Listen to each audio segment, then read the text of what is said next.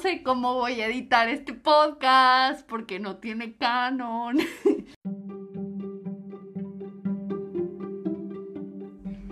Bienvenidos a Sin Juicios, un podcast repleto de ellos donde averiguamos datos curiosos de varios personajes de la historia.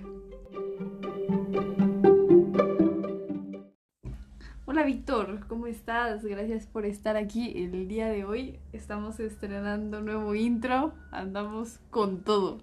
La verdad es que este podcast va cada vez más en decadencia, pero aquí andamos haciéndole la luchita. ¿Cómo estás, Víctor?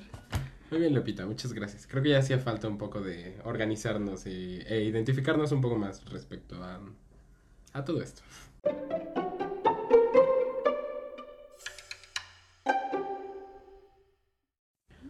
El día de hoy vamos a hablar de un personaje egocéntrico, enérgico, mordaz, genio de guerra y hombre que tuvo media Europa bajo sus pies en un imperio que él comienza por él mismo. Cuéntanos, Víctor, ¿de quién vamos a hablar el día de hoy? El día de hoy, como es costumbre en este podcast, vamos a hablar sobre una persona que tenía algo relevante bajo sus pies. Vamos a hablar sobre Napoleón Bonaparte. Napoleón Bonaparte nace el 15 de agosto de 1769 en la isla de Córcega. Esta isla es bastante curiosa realmente, puesto que pertenecía previamente a los italianos, ya que pertenecía a Genova y tenía realmente una cultura muy arraigada a la cultura italiana. Sin embargo, un año antes de que Napoleón Bonaparte hubiera nacido, esta fue comprada por los franceses. Sí, de hecho, bueno, él es hijo de Carlos Bonaparte y de Leticia Ramolino. Eh, de hecho, su padre en un principio estaba en oposición a que Francia comprara esta isla, Después aprovecha bastante de la situación y consigue una beca para él y uno de sus hermanos. Él tuvo ocho hermanos. Eh, bueno, en realidad tuvo trece, pero solamente ocho sobrevivieron. Y bueno, este señor Carlos consigue una beca para dos de sus hijos en la Academia Militar de Briena, en Francia, en donde desarrolla sus dotes de liderazgo. Y es gracias a esta beca en la que pues él puede desarrollarse en un ambiente escolar eh, pues mucho mejor y que también demuestra ciertas capacidades para materias bastante específicas como lo es matemáticas y geografía. Sin embargo, cierta característica de Napoleón hacía que recibiera bastante maltrato por parte de sus compañeros y no, no hablamos de su estatura. Hablamos de su acento. Como les decíamos, la isla donde él nació, pues tenía una cultura muy arraigada a Italia y él tenía un acento muy italiano. Entonces, al requerir aprender a hablar francés y llegar pues a Francia continental con ese acento tan marcado, pues era bastante obvio que él era, por así decirlo, foráneo. Así que pues realmente todos sus compañeros se burlaban de su acento y se la pasaban molestándolo. Esto hizo que él no se relacionara bastante bien con pues las personas y decidió enfocarse bastante en la, bastante en la lectura. Él comenzó a leer bastante y fue que logró desarrollar muchas de las habilidades que más adelante pues le serían de gran ayuda. Sí, o sea, es necesario entender que también era el morro castroso del salón, o sea, era foráneo y además, o sea, nadie le caía bien, en realidad. Era una infancia bastante compleja, era imposible no burlarse de Napoleón en esos momentos, pero era bastante inteligente, de hecho, como Víctor menciona, se enfocaba bastante en esas materias como matemáticas y la lectura le gustaba mucho. Muchos de sus profesores pues lo recuerdan o como que hay vestigios de que lo mencionan siendo un niño bastante inteligente y bastante enfocado en sus ideales, bastante centrado en lo que quería hacer. Claro, y es que, pues, para la cultura de esos tiempos en Francia, realmente era como un imán de bullying, o sea, era el foráneo, hablaba raro, era inteligente, o sea, no era bastante estándar.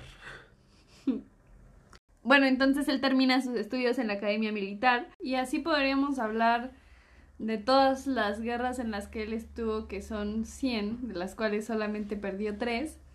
Sin embargo, solamente vamos a hablar de la primera y vamos a hablar de otras 3 que se nos hacen unas guerras y unos momentos bastante importantes en la vida de Napoleón, porque es bastante tedioso hablar de 100 guerras distintas de las cuales pues ganó 97. No, no, no entiendo para qué, para qué haríamos eso si ya sabemos que las ganó. Entonces, pues vamos a proseguir en donde pues, como ya dije anteriormente, desarrolla sus dotes de liderazgo. Y bueno, pasa todo este ambiente de la Revolución Francesa en 1989 y ya hay ideologías bastante marcadas al respecto, ya hay cierto ciertas características en esta nación. Napoleón definitivamente ya había creado sus ideas y sus opiniones. Es un joven en medio de la edad de la punzada viviendo la revolución, contemporáneo a ella, entonces es algo que hay que mencionar, evidentemente. Y ahora pues aquí es en donde se empiezan a desarrollar sus dotes de militante, ¿no? Sí, de hecho es este durante la Revolución Francesa en la que él participa activamente, eh, dada su carrera militar. Él tiene su primera victoria en el sitio de la ciudad de Tolón. Para este momento debemos decir que a pesar de la Revolución Francesa y su gran impacto, aún existían varios sectores de la población que se rehusaban a esta nueva política a los cuales se les consideraban realistas, o sea, que apoyaban a la realeza, que seguían a la corona. Entonces la ciudad de Tolón era un punto bastante relevante pues para este conflicto, puesto que los eran los habitantes de esta ciudad quienes se resistían a quienes se resistían a este nuevo orden y pidieron apoyo por parte de los españoles y de los ingleses, los cuales este, apoyaron de manera militar. Y estaban teniendo una contención bastante buena, sin embargo es aquí cuando entra Napoleón Bonaparte, que con estrategias bastante nuevas para su época, va tomando poco a poco la ciudad de Tolón, por decirlo así, calle por calle, hasta que logra hacer retroceder a los ejércitos, incluso hasta el muelle. Es en el muelle donde el ejército decide, el ejército español e inglés deciden quemar su, flota para que los franceses no se pudieran quedar con ella. Y es así como es conocida la primera victoria de Napoleón Bonaparte, o la primera gran victoria de Napoleón Bonaparte, lo cual logra que este ascienda al rango de general.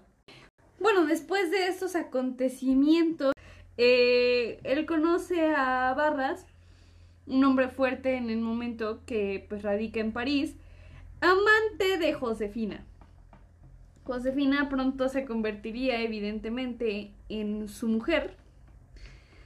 Sin embargo, pongo muy mucho en tela de duda como el amor de Josefina a Napoleón. Y ahorita les voy a explicar por qué. Yo siempre pongo en tela de duda el amor, de, todos los, personajes. creo. Eh, ya, ¿quién, ¿quién, me hizo tanto daño como para ya no creer en el amor? Eh, bueno, en, este, en estos días Josefina aparece en la vida de Napoleón.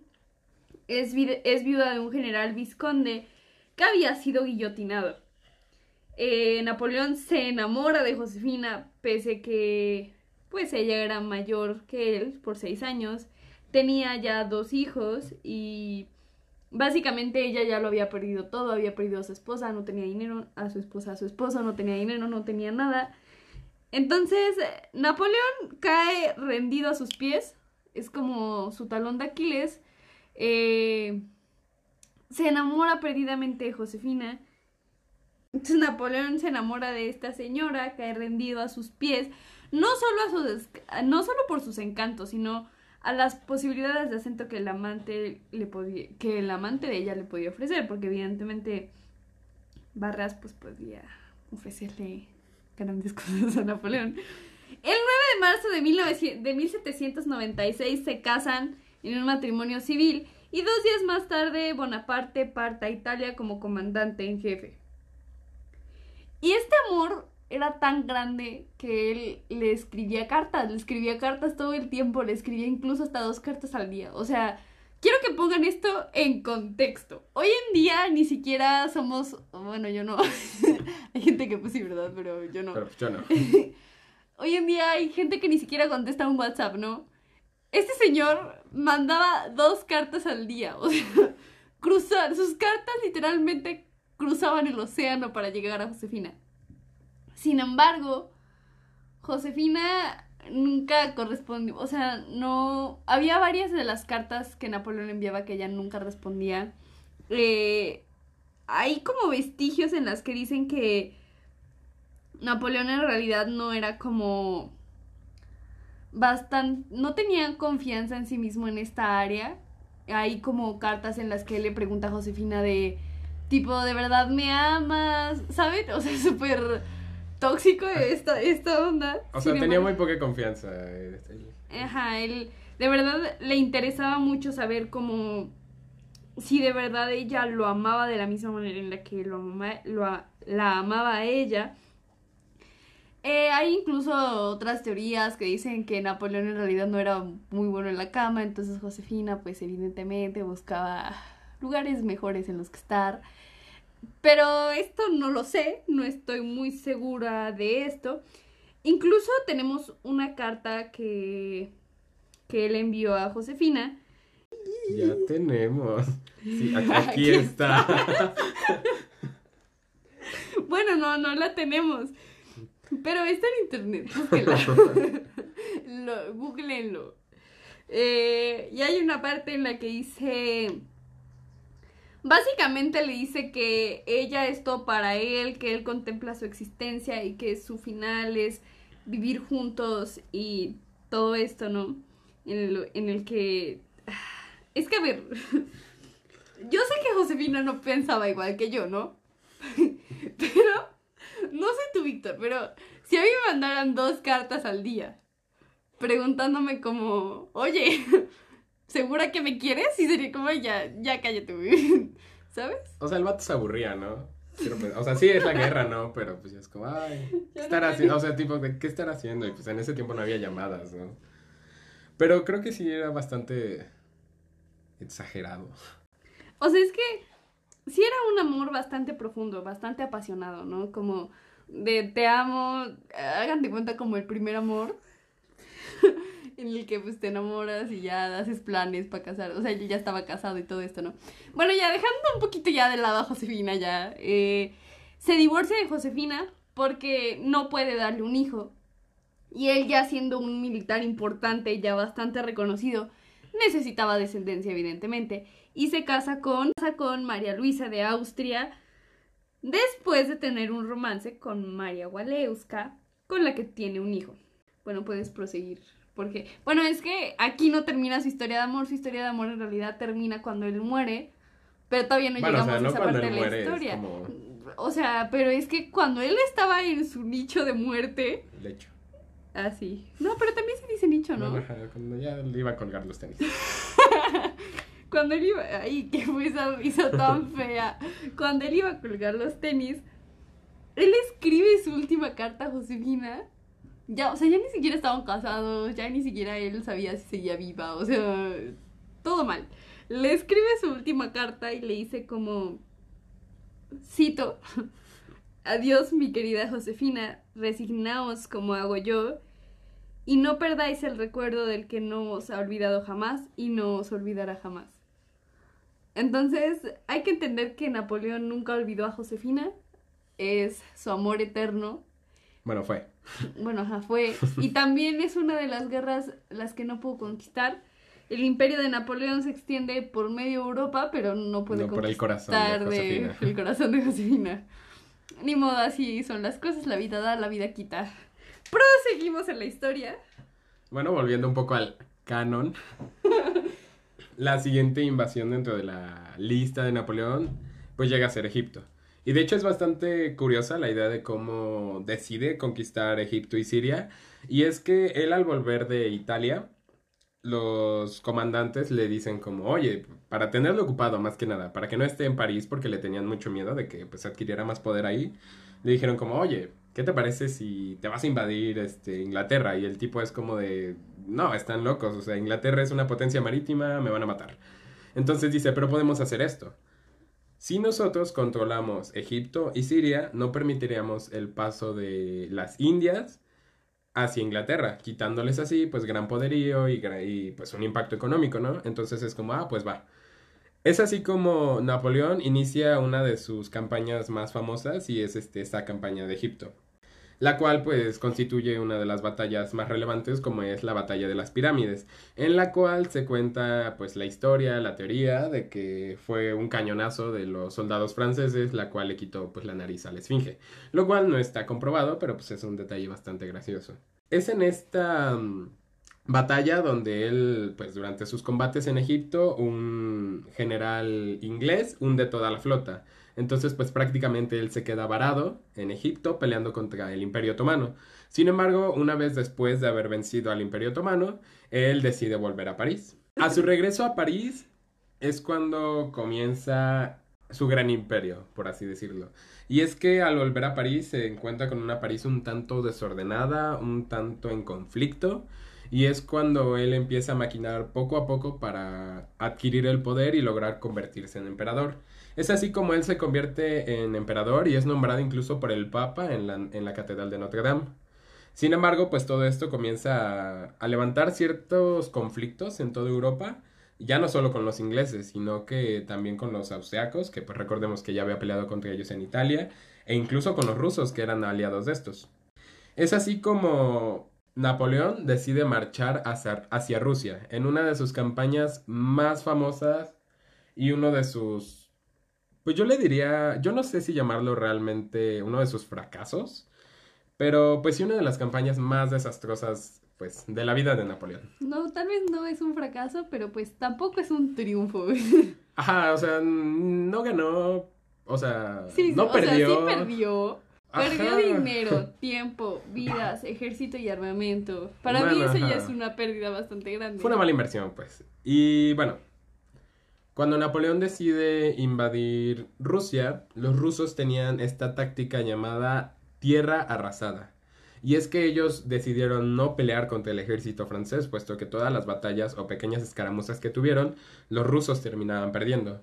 Así que, pues para evitar todo esto y tomando en cuenta que Rusia es un país bastante grande, simplemente se fueron retirando y retirando y retirando y retirando. Sin embargo, cada vez que se retiraban de una ciudad o de un pueblo, dejaban quemado todo a su paso, tanto el campo como las casas, que pues imposibilitaba que los soldados franceses pudieran reabastecerse.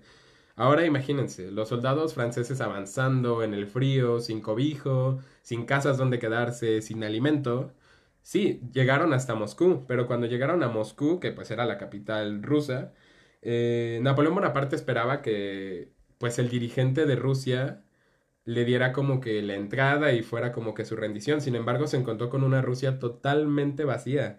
Y para ese tiempo las casas de Moscú eran todas de madera, entonces imagínense, se fueron los generales, dejaron quemado todo y literalmente no había nada en la ciudad. Todo estaba quemado. Entonces es cuando tras dos semanas estando en Moscú, pues Napoleón decide volver.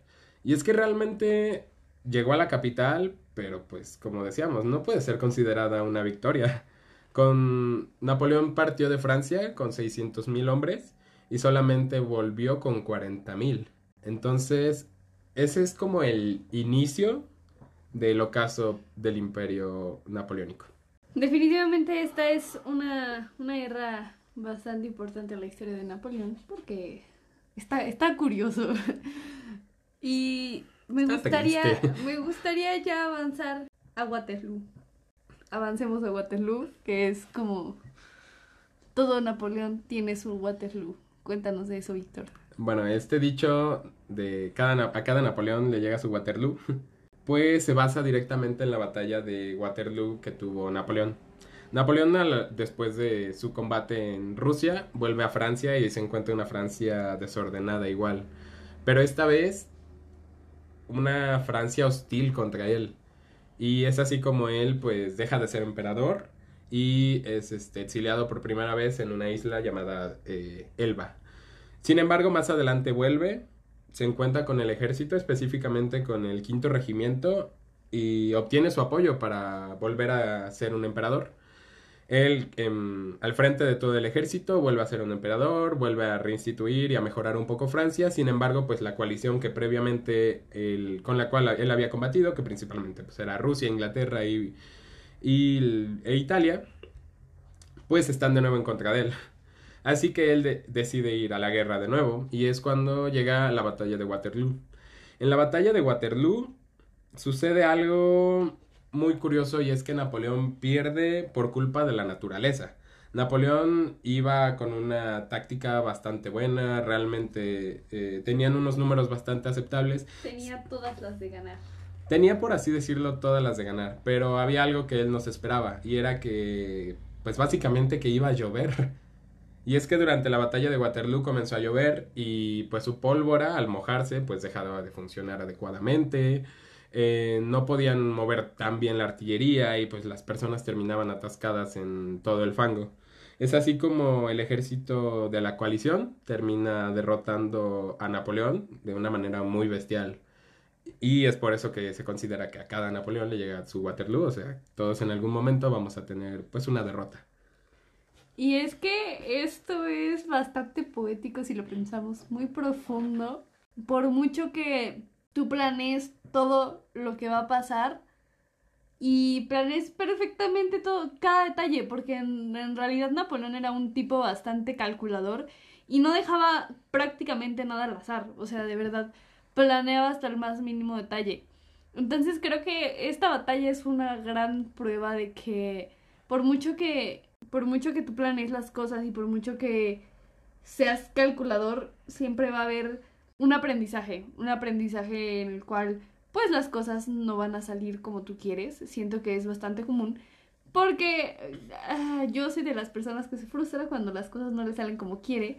Pero sin embargo esta batalla es un, un gran aprendizaje de de que hay veces en las que las cosas no te van a salir como tú quieres. Y tal vez no estés en Waterloo y de, eso no dependa tu vida, pero debemos tener mucho en cuenta eso, que no todo depende de nosotros. Nosotros no podemos controlar, por ejemplo, la lluvia o algunas ciertas cosas que pasan en la vida, ¿no? Entonces, vamos a lanzar unos datazos de Napoleón. datazos. Ok, bueno, está la típica pintura de Napoleón Bonaparte sobre su caballo blanco de manera muy imponente. Sin embargo, pues la historia menciona que mientras él eh, cruzaba los Alpes para ir a Italia, eh, realmente iba montado en una mula. Sin embargo, pues al no querer hacer más pequeña su imagen de conquistador, etc., siempre pidió que se le pintara sobre un caballo blanco. El caballo blanco de Napoleón. Pues uno de ellos es que él tenía esta fobia a los gatos, ailurofobia y de verdad no podía ver un gato, no, no, no, no le era posible ver un gato. Le tenía mucho miedo a los gatos y eso es bastante interesante porque Napoleón es Napoleón, ¿no? Y que le tiene, le tiene miedo a los gatos es bastante interesante. Ok, ahora otra historia. Bueno, esta es una historia un poco más larga y es también bastante curiosa y es sobre... Bueno, nosotros eh, encontramos que Napoleón tenía tres derrotas nosotros agregamos una extra y ahorita Lupita les va a contar cuál, pero existe otra extra o algo así. La historia habla sobre la vez que Napoleón fue atacado por conejos. Cuenta la historia que Napoleón, pues estando en París, quería hacer un día de caza con sus amigos, a lo cual eh, pues mandó a su segundo al mando a que organizara todo el evento. El asunto es que su segundo al mando quiso hacer las cosas fáciles, entonces en lugar de capturar conejos que fueran salvajes, él decidió capturar, bueno, ni siquiera los capturó, él decidió comprar este, conejos a granjeros de la zona. Sin embargo, pues estos granjeros, estos conejos, perdón, estaban acostumbrados a los humanos, ya que cada vez que veían un humano, pues es porque lo iba a alimentar.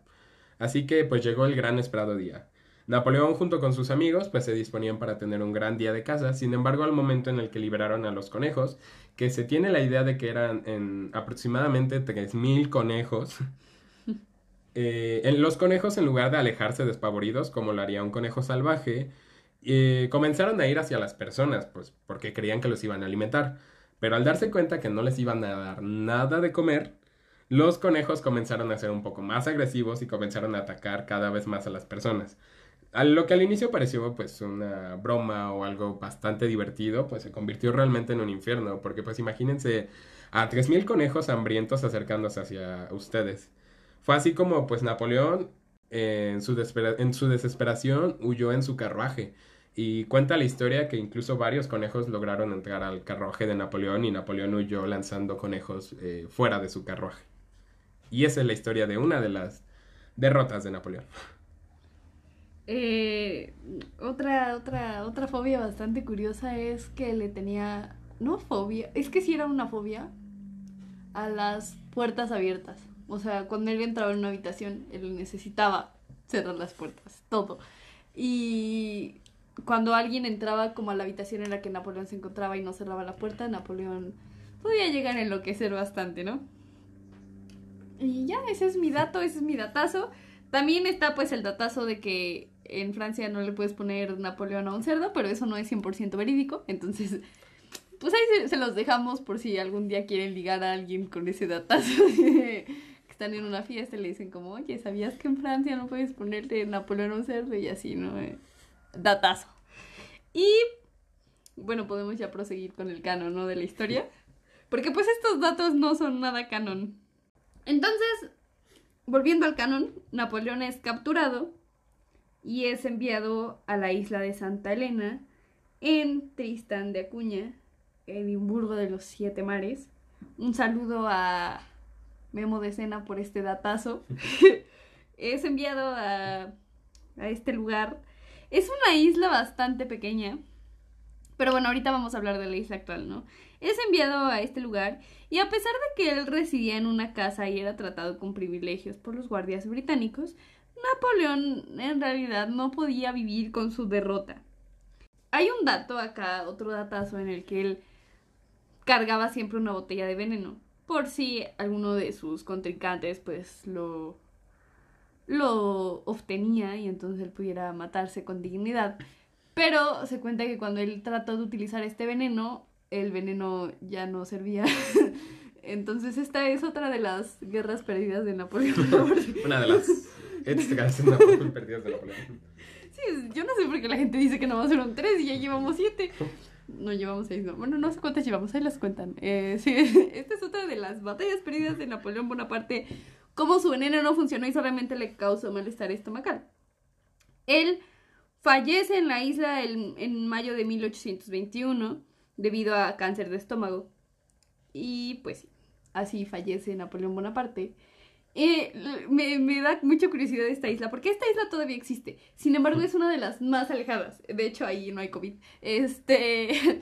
Dato real, no hay COVID. Este, ¿por qué? Porque no tienen, no tienen turismo. El poco turismo que tienes, solamente tienen turismo cada siete meses. Hay un solo barco que va a la isla cada siete meses. Yo creía que no existía el comunismo, pero esta isla es súper comunista.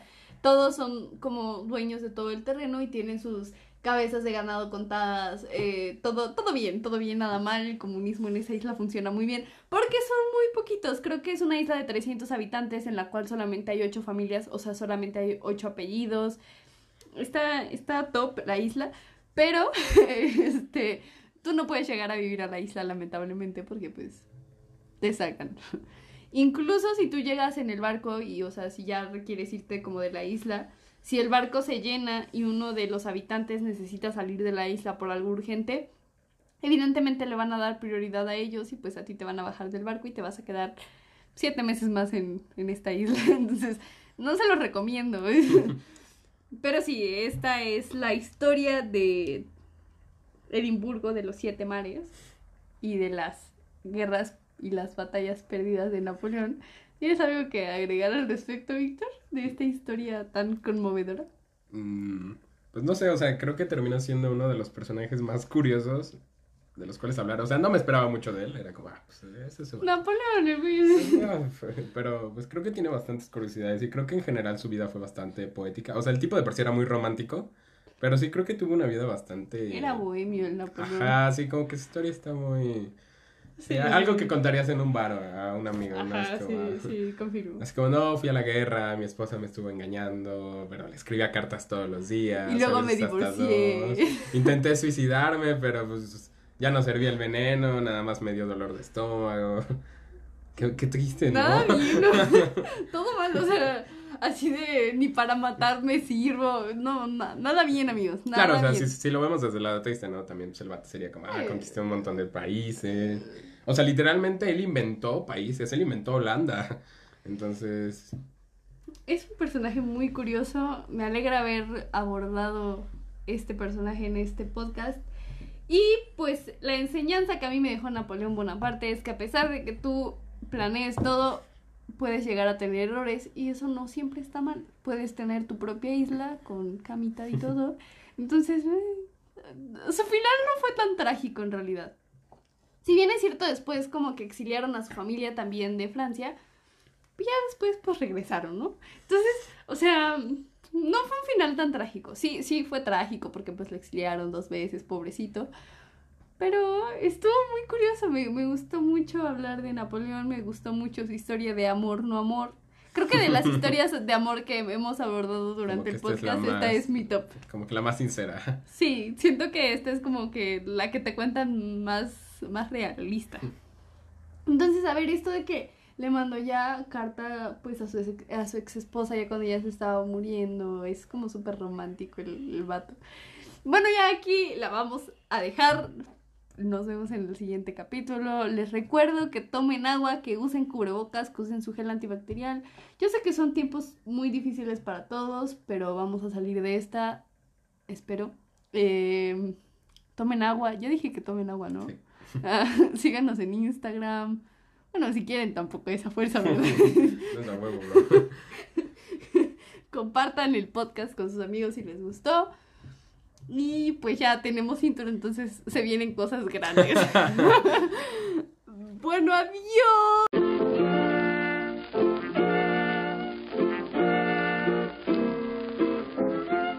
Vamos a hablar de un personaje egocéntrico, enérgico, mordaz. Ay, le pegué al micrófono toda pendeja.